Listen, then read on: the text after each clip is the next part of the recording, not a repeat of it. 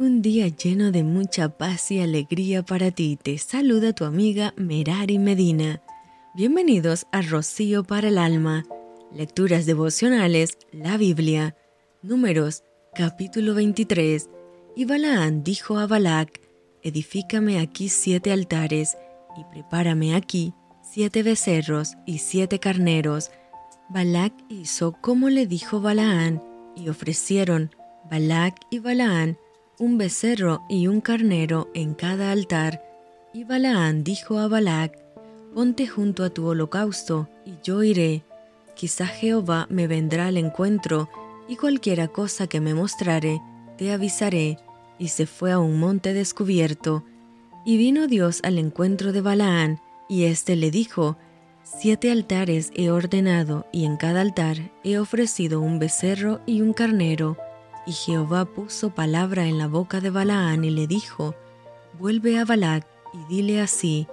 Y volvió a él, y aquí estaba él junto a su holocausto, él y todos los príncipes de Moab. Y él tomó su parábola y dijo, De Aram me trajo Balac, rey de Moab, de los montes del oriente, ven, maldíceme a Jacob, y ven, execra a Israel, ¿por qué maldeciré yo al que Dios no maldijo? ¿Y por qué he de execrar al que Jehová no ha execrado? Porque de la cumbre de las peñas lo veré, y desde los collados lo miraré. He aquí un pueblo que habitará confiado, y no será contado entre las naciones. ¿Quién contará el polvo de Jacob, o el número de la cuarta parte de Israel?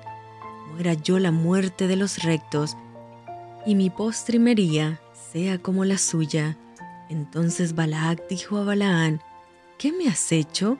Te he traído para que maldigas a mis enemigos, y he aquí has proferido bendiciones. Él respondió y dijo, ¿no cuidaré de decir lo que Jehová ponga en mi boca? Y dijo Balac, te ruego que vengas conmigo a otro lugar, desde el cual los veas, solamente los más cercanos verás, y no los verás todos, y desde allí me los maldecirás. Y lo llevó al campo de Sofim, a la cumbre de Pisca, y edificó siete altares, y ofreció un becerro y un carnero en cada altar. Entonces él dijo a Balac, Ponte aquí junto a tu holocausto, y yo iré a encontrar a Dios allí.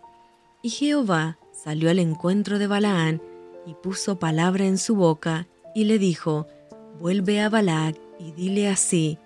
Y vino a él, y he aquí que él estaba junto a su holocausto, y con él los príncipes de Moab, y le dijo Balac, ¿qué ha dicho Jehová? Entonces él tomó su parábola y dijo, Balac, levántate y oye, escucha mis palabras, hijo de Zippor. Dios no es hombre para que mienta, ni hijo de hombre para que se arrepienta. Él dijo, ¿y no hará? Habló y no lo ejecutará? He aquí, he recibido orden de bendecir, él dio bendición y no podré revocarla. No ha notado iniquidad en Jacob, ni ha visto perversidad en Israel. Jehová su Dios está con él, y júbilo de rey en él. Dios los ha sacado de Egipto, tiene fuerzas como de búfalo, porque contra Jacob no hay agüero, ni adivinación contra Israel, como ahora será dicho de Jacob y de Israel lo que ha hecho Dios. He aquí el pueblo que como león se levantará y como león se erguirá, no se echará hasta que devore la presa y beba la sangre de los muertos. Entonces Balac dijo a Balaán, ya que no lo maldices, tampoco lo bendigas.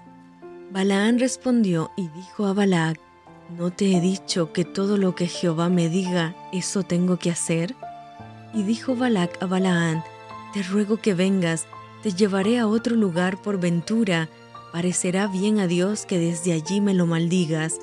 Y Balac llevó a Balaán a la cumbre de Peor, que mira hacia el desierto.